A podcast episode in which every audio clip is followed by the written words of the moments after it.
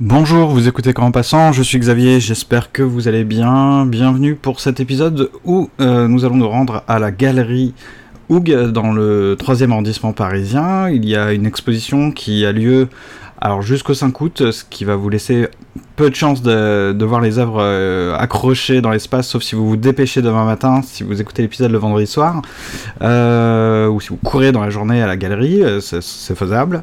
Ça sert à ça aussi d'écouter comme en passant.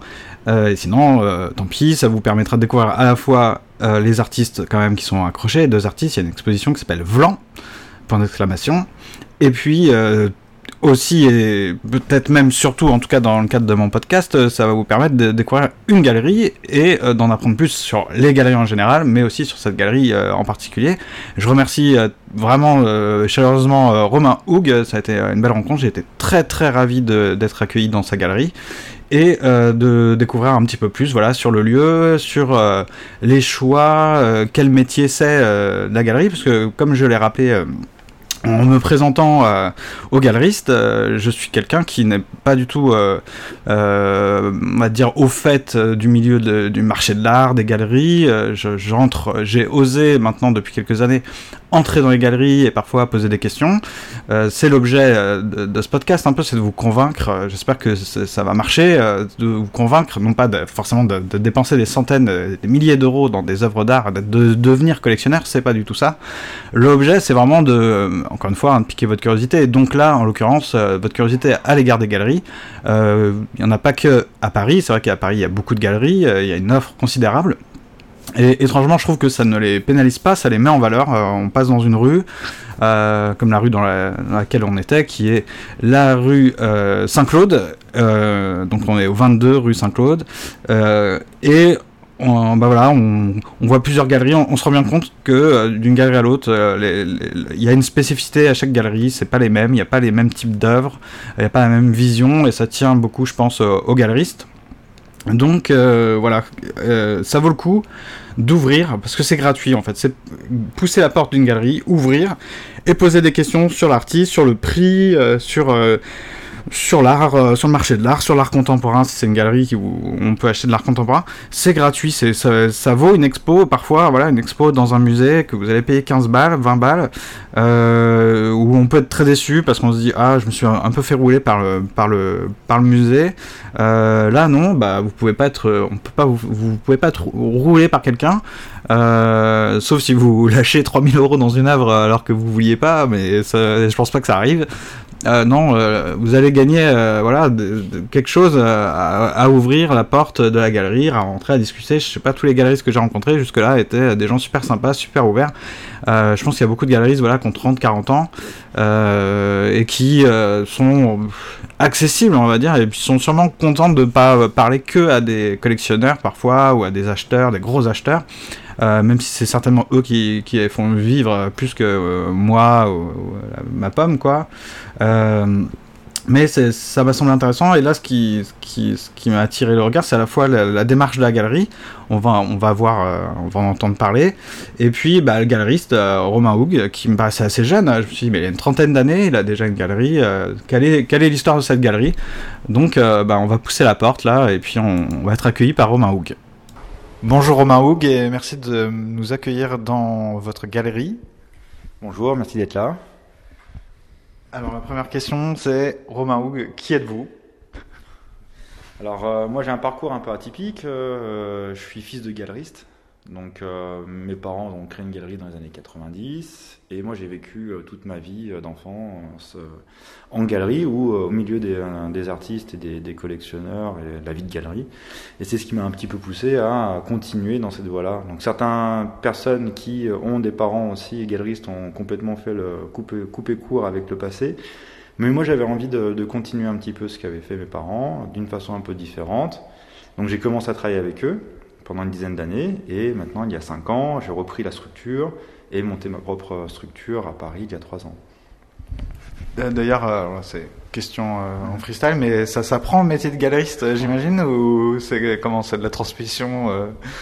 ah, Après, il y a des savoir-faire. Je veux dire, c'est du, c'est du management, c'est, c'est une gestion d'une entreprise comme une autre. Hein. Les, on va dire les fournisseurs entre guillemets sont des, personnes physiques qui vont produire des œuvres d'art et nous on est un lieu de diffusion et de mise en relation avec un certain public ou un certain réseau. Donc euh, oui, il y a des ficelles du métier qui, se transmettent de père en fils entre guillemets euh, dans, mon cas, mais euh, c'est oui oui. Je sais pas s'il y a une façon de faire bien précise, mais en tout cas il y a des modes de faire qu'on retrouve dans, dans chaque galerie, dans, chaque gestion de galerie. Alors là, j'ai une question qui peut paraître un peu triviale, mais en général, on se représente, on s'imagine le galeriste comme quelqu'un qui est plutôt dans la, dans la cinquantaine. Euh, vous êtes assez jeune, je ne vais même pas vous demander votre âge. voilà. Euh, Est-ce qu'il y a des contraintes bien particulières quand même quand on a 30 ans et qu'on veut ouvrir une galerie d'art? Euh, Peut-être dans le sens où on doit faire ses preuves auprès d'un certain public. le public un peu plus âgé, voilà, qui a entre 50 et 70 ans, qui sont des acheteurs des collectionneurs de longue date, et donc il faut arriver à faire ses preuves. Donc comment on arrive à faire ses preuves? Ben, C'est en faisant euh, des expositions qui sont toujours de la même tenue, avec une programmation qui soit assez claire, avec un discours aussi assez clair. Euh, donc il euh, bah, faut faire ses preuves. Moi ça fait trois ans que je suis à Paris, et on commence à avoir ce public-là qui s'intéresse à la galerie. Donc il faut prendre son mal en patience. La plupart du temps, au départ, ce sont les amis des artistes qui viennent, puis petit à petit, c'est du bouche à oreille. Avec les confrères, on essaie de faire des, des liens aussi, des ponts. Donc du coup, il nous apporte un certain réseau. On essaie d'apporter aussi notre, notre contribution à ce réseau-là. Donc là, c'est des, des, liens qui se font, du bouche à oreille, puis petit à petit, on arrive à faire son, sa place. La galerie Hoog, elle existe depuis quand? À Paris? À Paris, ça fait trois ans. Avant Paris, il y avait autre chose?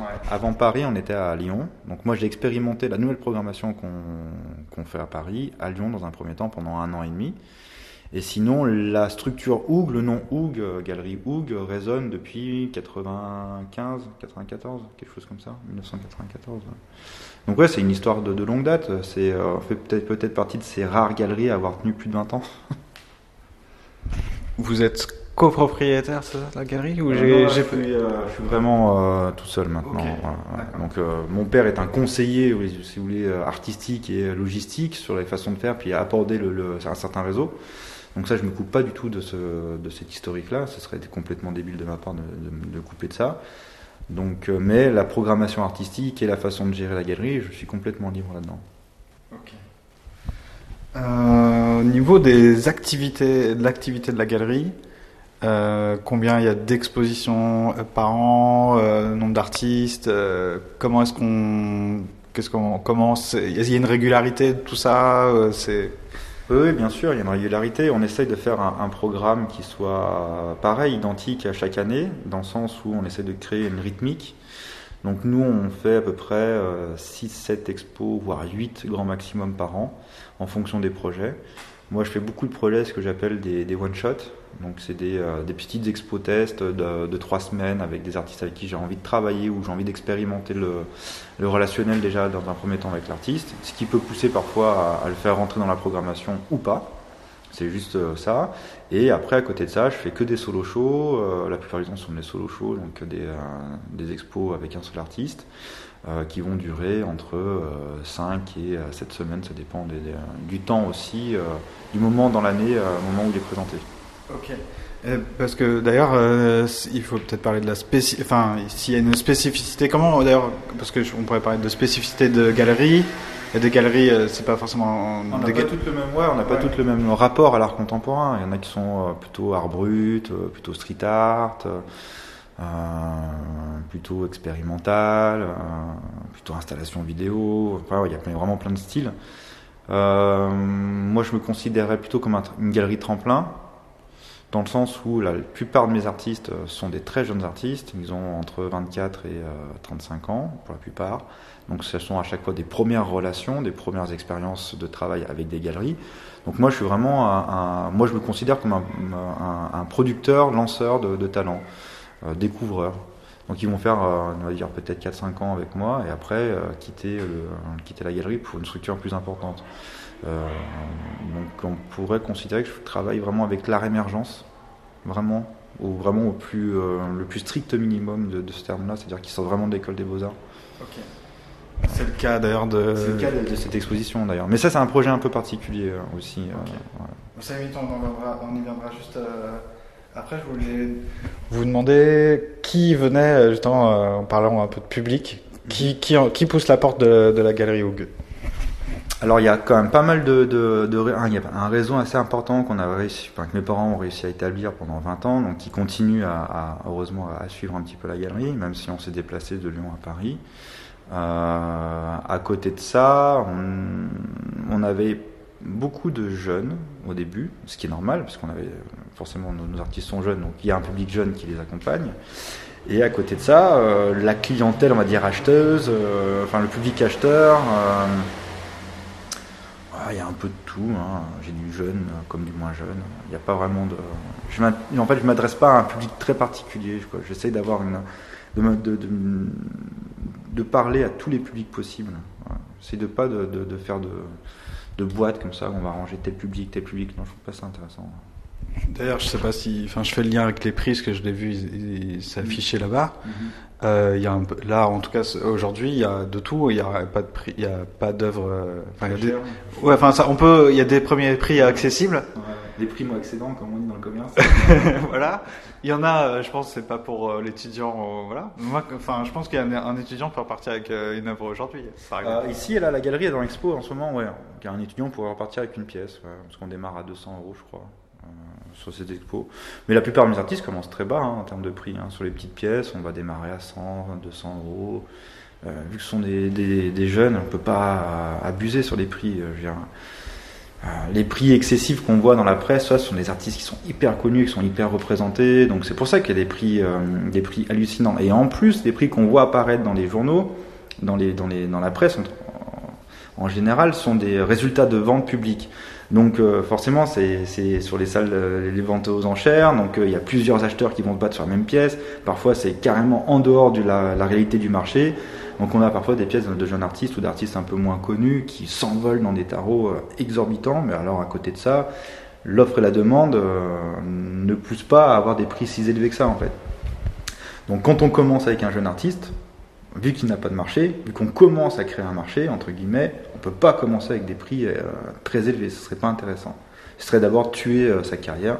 Il faut euh, laisser le temps. C'est pour ça que je disais que je suis un lanceur, parce qu'on va faire un travail de, promotion sur 4-5 ans, on va faire une évolution des prix en fonction des représentations, en fonction des projets, des nombres d'expositions aussi. C'est ça qui fait évoluer un peu les tarots.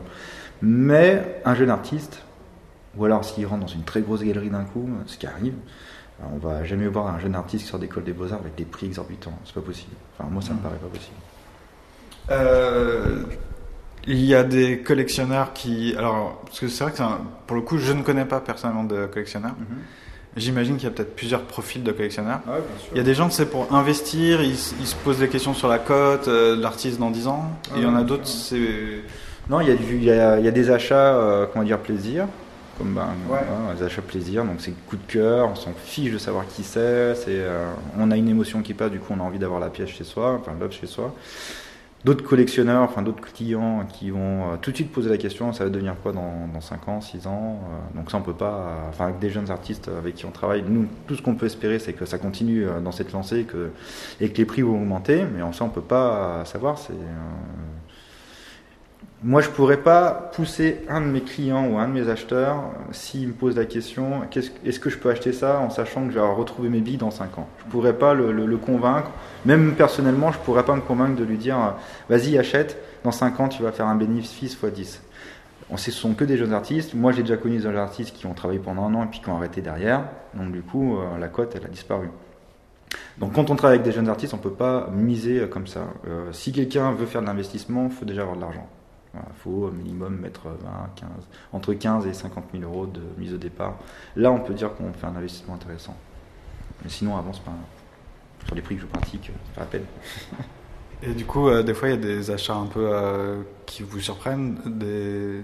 Enfin, moi, je sais que quand j'étais étudiant, j'ai acheté, mine de deux, pièces à, un, quelqu'un que je connaissais, un pote. C'était une manière de. Je commençais à, non, je commençais à travailler et c'était une manière de soutenir. C'était 500 euros par pièce, mhm. mais je l'ai fait parce que je me suis dit, euh, bah, c'est un vrai, quoi. Il, va vivre de ça. Il y a des gens des fois un peu comme ça. Oui, en fait, euh, en fait, moi j'ai une partie aussi d'un de, d'un réseau d'acheteurs qui est à la galerie, qui est là pour le soutien, pour le soutien à la galerie. Donc en fait, euh, c'est plus un investissement sur la galerie que sur l'artiste. C'est assez étrange, mais en tout cas, c'est par amitié peut-être ou par parce qu'ils se sentent bien dans la façon dont on travaille ici, ou euh, puis je vois bien que certains collectionneurs sont fidèles aussi, donc ils vont tout le temps dans la même galerie, et peu importe les artistes présentés, ils vont euh, essayer d'acheter régulièrement dans la même galerie. C'est une sorte de, soutien à la structure qui accompagne les artistes.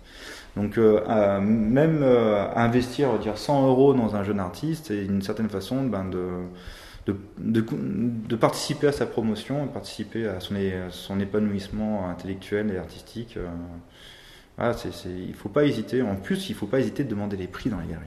Vraiment, parce qu'on peut parfois on peut être surpris. Vraiment. Euh, autre, euh, enfin moi là par exemple, enfin le jour où j'ai d'ailleurs je me suis intéressé au prix, oui j'ai commencé à être surpris. cest qu'au début je m'imaginais que tout était à 15 000 euros minimum, que ouais, je pourrais jamais rien acheter. Mhm. Or des fois je me dis mais il y a peut-être des gens qui craignent alors qu'ils passent dans la rue, ils voient des œuvres qui leur plaisent. Mm.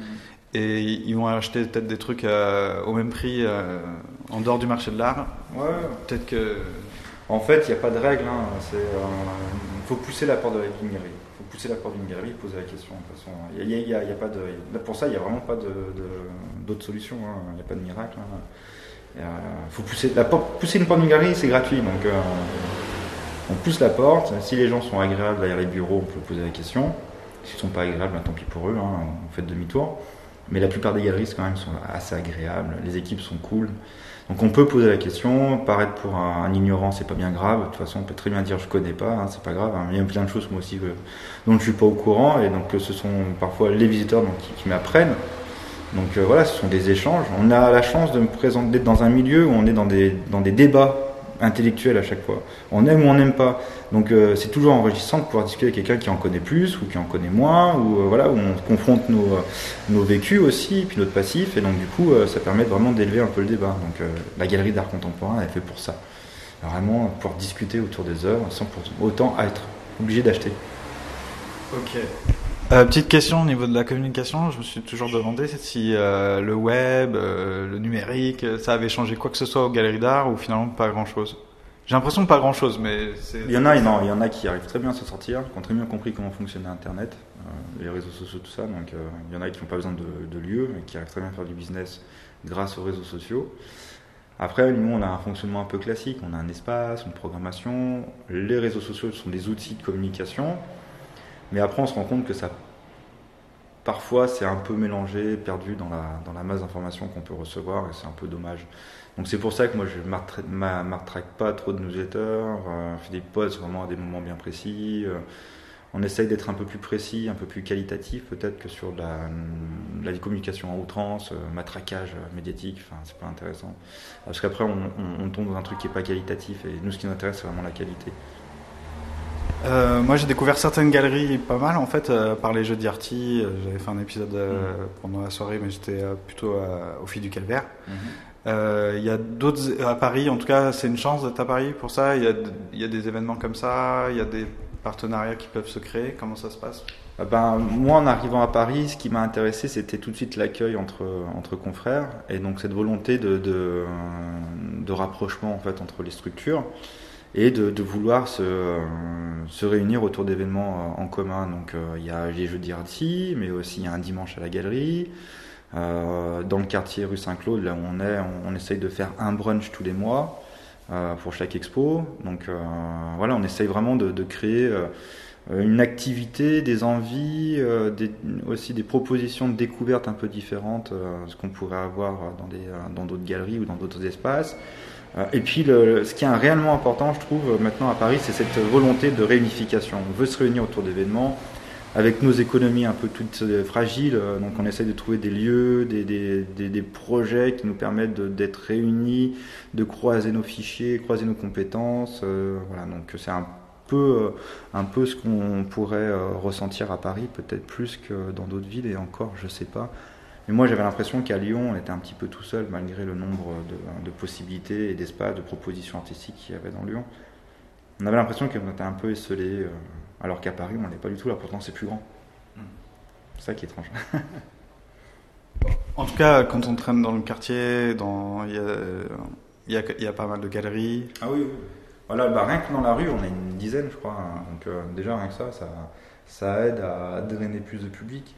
Et c'est vrai que moi, au départ, hein, la plupart des clients qui achetaient à la galerie, c'était des, euh, gens de passage. Donc, euh, rien que pour ça, la rue, elle est, euh, géniale pour ça. Hmm. Parce qu'il y a des gens qui savent que de toute façon, dans la rue, il y a des galeries. Donc, on pousse la porte, puis on, voit bien ce qu'il y a. alors on peut parler de l'exposition. il y a deux artistes. C'est ça, deux artistes. Donc l'expo s'appelle Vlan. Vlan. Voilà. Ce sont deux artistes qui sont sortis de l'école des beaux arts de Lyon il y a un an. Donc ce projet est un peu particulier dans la programmation de la galerie parce que c'est un projet qu'on a initié il y a trois ans avec l'école des beaux-arts de Lyon. On voulait créer une sorte de partenariat avec l'école où on pouvait donner la possibilité à des jeunes diplômés de montrer leur boulot et euh, de faire une première exposition en galerie, mais vraiment dans des conditions de relation galerie-artiste. C'est-à-dire avec euh, euh, des problématiques de livraison de dates pour l'expo, problématiques de budget, euh, de production, euh, de communication, tout ce que implique une relation entre un galeriste et un, artiste. Et donc on a commencé, euh, donc ce qu'on fait, c'est qu'on l'école présélectionne une, on va dire entre 10 et 15 artistes diplômés de l'année N, et nous dans cette sélection-là, on va en sélectionner deux pour créer une sorte de binôme, de duo, qui sera montré l'année N plus 1. Donc ils ont un an pour pouvoir produire l'exposition. Et donc euh, l'idée c'est un peu ça, c'est de leur, prêter le lieu euh, de façon à ce qu'ils fassent une exposition vraiment professionnelle et qu'ils se servent du lieu comme un outil à la promotion de leur pièce. Et donc nous on fait ce lien-là avec euh, le réseau collectionneur, la presse, les intervenants dans les, musées, dans les centres d'art, et on les met en relation avec tout ça. Donc là, ils sont là jusqu'au 5 août. Ils sont là depuis, quand? En fait, c'est des expositions qui durent un mois et tous les ans, on fait la même période. Donc généralement, on commence la première semaine de juillet et on finit la première semaine d'août. Donc c'est une exposition d'un mois. Donc c'est assez court, mais c'est euh, suffisant pour découvrir des jeunes talents, euh, voir un petit peu comment ça se passe, le ressenti. Euh. Puis on a eu beaucoup de monde sur cette exposition, donc on est très content. Et là, en l'occurrence, donc les deux artistes, tu peux me les. faut les nommer, hein, parce que donc il y a Charlotte de Namur, qui est une peintre sur euh, toile libre, donc un petit peu euh, à la façon support surface, mais peut-être avec des couleurs un peu plus, un peu plus 70s, euh, flashy, pop. Donc voilà, un peu vraiment dans cette, dans cette veine-là du support surface, travail sur support libre, sans toucher vraiment à la toile vraiment l'utiliser tel quel et intervenir avec euh, différentes couches de peinture, du mouvement, des aplats. C'est vraiment un travail qui est très très fort. Et à côté, l'autre artiste s'appelle Sabine Leclerc et qui, elle, est plutôt dans le volume. Donc toujours aussi dans cette réflexion autour du matériau pauvre, de récupération ou euh, d'utilisation de matériaux qui sont généralement pas utilisés dans, dans le volume. Là, on est sur du plâtre, du plâtre brut, parfois peint, avec des incrustations de petites paillettes, côté un peu girly, et des couleurs aussi assez flash, euh, très, très, très déstructurées parfois. Donc elle fait penser un peu à parfois des mobiles de Calder, des choses comme ça. Donc euh, on, est, on est vraiment sur une confrontation de la plat, de la peinture avec le volume des matériaux pauvres. ces œuvres-là, comment elles sont Tu les avais, vous les aviez déjà vues avant? Non, c'est des choses. Non, pas du tout. En fait, nous, quand on a rencontré leur, donc, leur boulot, c'était à l'école des Beaux-Arts il y a un an. Elles ont fait donc une présentation avec leur, leur diplôme, donc avec certaines pièces de leur diplôme. Et euh, c'est vrai qu'en un an, leur, leur, pratique a pas mal évolué. Il y a beaucoup de choses qui sont complètement différentes de ce qu'on avait pu voir nous à l'école. Et euh, moi, ce que j'avais plus ou moins indiqué quand même comme, comme base de réflexion autour de cette exposition, c'était pas de récupérer des œuvres d'atelier, et de venir à la galerie avec une vingtaine de pièces chacune en disant bon, qu'est-ce qu'on choisit? Moi, ce que je voulais euh, leur faire comprendre, c'était qu'une exposition comme celle-ci, c'est aussi euh, l'opportunité d'essayer de créer quelque chose à, deux têtes, vraiment à deux cerveaux, à quatre mains, et d'avoir une réflexion autour de l'espace. Et donc, c'est ce qu'elles ont fait. Elles ont essayé de travailler, euh, bah, grâce à l'école des beaux-arts de Lyon, elles ont pu avoir toutes les deux un atelier. elles ont pu voilà, faire des liens pendant un an, discuter sur des pièces qui étaient en cours, savoir si ça allait fonctionner, faire des tests d'accrochage en atelier. Donc du coup, euh, elles ont vraiment essayé de travailler dans pour l'espace leurs œuvres. Donc ce sont que des pièces inédites. Alors moi j'ai mes deux préférés. Je sais pas si. Alors il y a celle, euh, justement c'est de Sabine, Leclerc qui, qui est là-bas, la main. Alors elle a travaillé le socle en même temps. Euh, il y a tout un truc assez complexe. On a l'impression que en fait ce sont différents morceaux qui sont collés et en fait non pas du tout. C'est un seul bloc de, de, de, de, ciment, enfin de plâtre, dans lequel elle est venue incruster encore une fois des petites paillettes et euh, différents, euh, voilà, différents aspects du, du, plâtre qui est intéressant. Il y a des côtés très martelés, côtés très lisses, et puis il y a cette main qui se surélève comme ça avec ce, ce diamant, ce diadème un petit peu au centre de la main. Moi, c'est tout très girly en fait. C'est ça qui est assez drôle. Et à côté de ça, la, la peinture vient contraster avec un côté un peu plus fort mm. dans le geste. Donc c'est ça qui est intéressant, c'est ce, les discours qui se créent entre, entre les deux pratiques. Alors sinon la deuxième, euh, elle m'a fait pas mal halluciner, c'est celle qui est alors elle est derrière nous, on la voit pas, avec les sortes de deux astres. De... Ah c'est une sorte de coucher de soleil. Ah ça c'est donc une pièce de, de, Charlotte, Charlotte de Namur. Et là pareil, donc elle a récupéré euh, une nappe hein, de, grande table et sur lequel elle a imposé donc ce fond avec beaucoup de mouvements dans les bleus. Euh, et, euh, et par-dessus, c'est ce cerclage, ce design qui fait penser un petit peu à un coucher de soleil, euh, deux astres comme ça qui, qui viennent se perdre dans, ce fond bleu très violent aussi, parce qu'il y a beaucoup de mouvements. Mais la toile, elle n'est pas modifiée. Encore une fois, on voit encore les, les, surpiqûres sur les côtés pour fermer la toile. Ça, c'est assez marrant. Euh, si jamais euh, quelqu'un qui entend le podcast mais qui est en retard s'intéresse à ces artistes. Bah, de toute façon, les pièces, moi je les garde régulièrement un mois, pour du temps, après l'exposition. Donc là, ça fera en septembre parce qu'on ferme le mois d'août. Mais généralement, je garde les pièces euh, pendant un mois à la galerie pour les montrer dans la réserve. Je fais toujours un lien entre ce qui s'est passé et ce qui se passe. Euh, donc euh, la réserve reste tout le temps ouverte aux personnes qui veulent découvrir les autres artistes de la galerie. Et l'actualité à venir en septembre, il se passera quoi? Alors en septembre, on va montrer le cinquième solo, je crois, ou quatrième solo d'Yvan de, Fayard, qui est un artiste qui a commencé à travailler avec mes parents, donc il y a maintenant une dizaine d'années, et qui continue à travailler avec moi. Et c'est un projet un peu particulier. Voilà, j'en dis pas beaucoup parce que hum, on travaille dessus depuis un petit moment. L'expo s'appelle Jamais seul au, féminin. Donc euh, ouais, ça va être vraiment être très beau, de la peinture, de très belle peinture. Et pour après, donc ce sera en octobre, pendant la FIAC, on va montrer un jeune artiste chinois qui s'appelle Sun Cumming. Ce sera son deuxième solo à la galerie. Un artiste à qui on, croit, j'y crois beaucoup. ok. Euh, bon, on peut s'arrêter là. Merci Romain Houg. Merci à vous. Euh, pour rappel, la galerie, elle se situe à quel numéro de la rue Saint-Jacques? Euh, Pas, Saint-Jacques, pardon. Non, pas Saint-Jacques, Saint-Claude. Rue Saint-Claude, 22 rue Saint-Claude dans le 3 à Paris. Ok, merci beaucoup. Merci. Voilà, j'espère que cette euh, visite de la galerie Houg vous a plu, qu'elle vous a voilà, intéressé, appris des choses. Éventuellement, si vous aviez quelques euh, hésitations à entrer dans les galeries d'art alors que vous aviez quelques curiosités, mais peut-être pas suffisamment de pas moi, de, motivation, de clés. Euh, vous avez pas, vous avez l'impression, peut-être, euh, comme moi, j'ai eu souvent l'impression, et même encore des fois, je pars dans des galeries, je vois des œuvres, je vois une pièce vide, le galeriste n'est pas forcément. Euh, parfois il est au fond, en train de travailler sur son bureau, voilà, on n'entre pas forcément, mais quand une œuvre, en tout cas, vous plaît, vous passez dans la rue, vous voyez une, œuvre, vous dites quand même c'est pas mal ça, bah entrez, encore une fois, entrez, posez des questions. Et comme l'a dit Romain Houg, au pire, bah, la personne, euh, tant pis pour elle, elle fait, fait pas bien son travail, elle a pas envie de vous répondre, bah, elle vous répond pas. Mais sinon, la plupart du temps, euh, moi, j'ai que des bonnes expériences en galerie. Donc euh, voilà, j'espère que ça vous a plu, cette visite. Et en tout cas, je remercie chaleureusement Romain Houg. merci beaucoup de nous avoir accueillis, voilà, d'avoir accueilli comme en passant dans la galerie.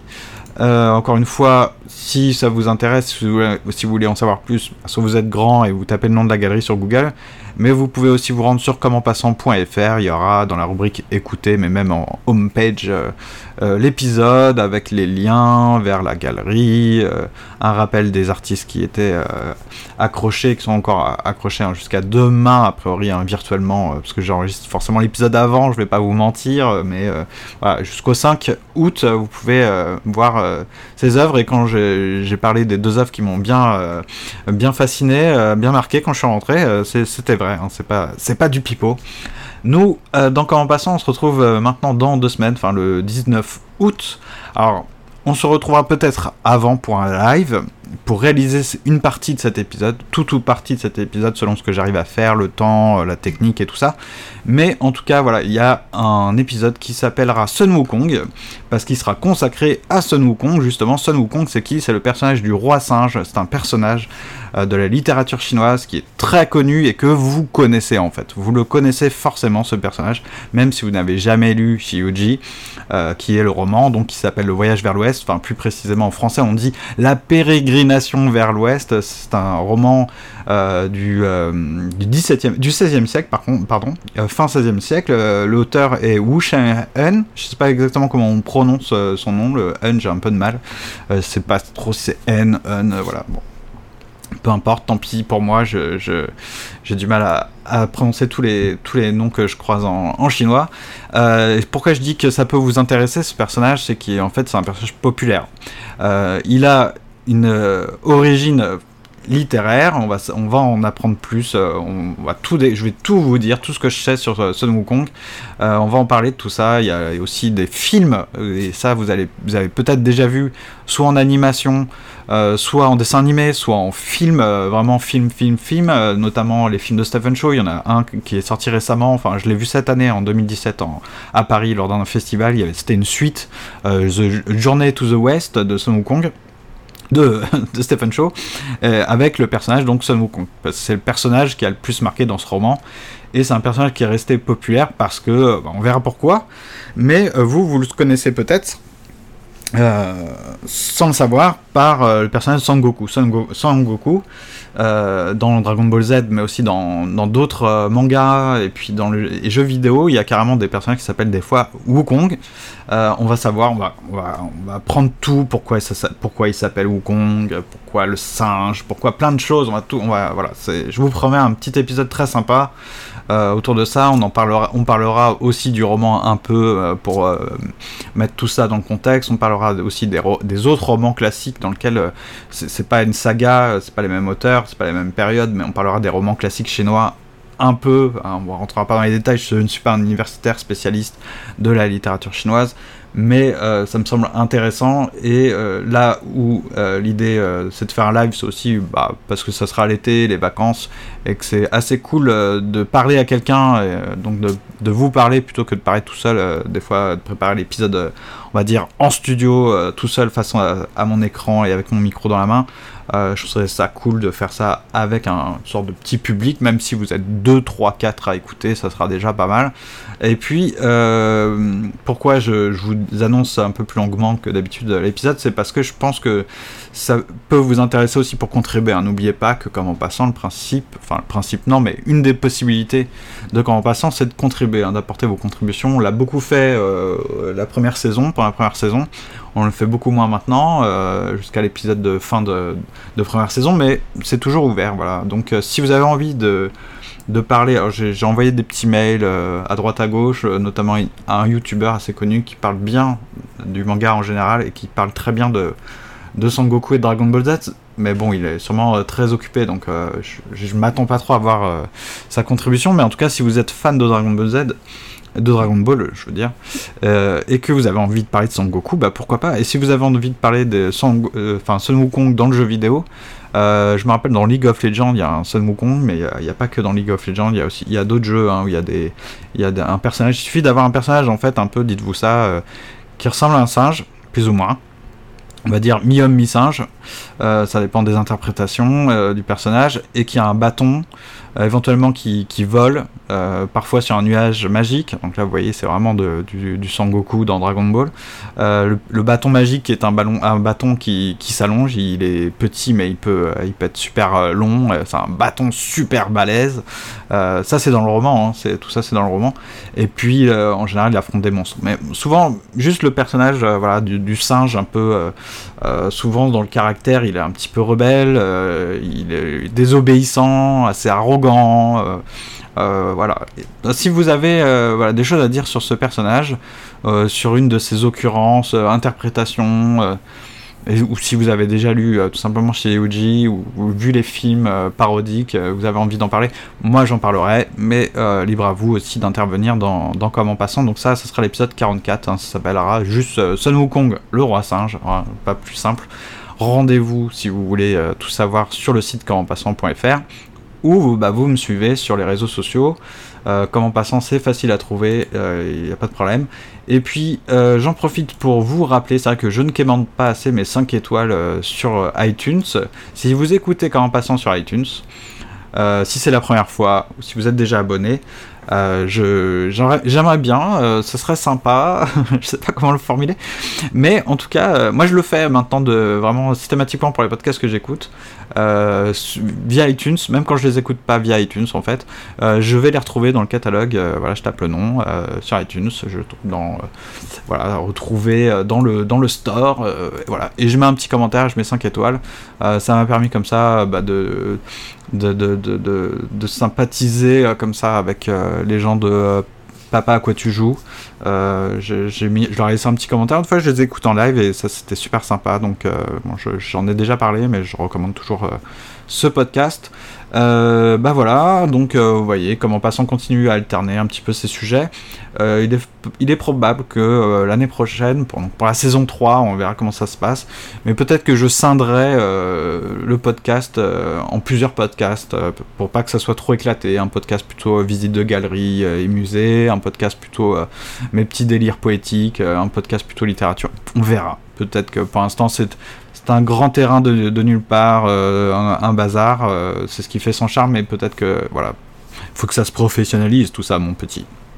Donc euh, merci encore d'avoir écouté.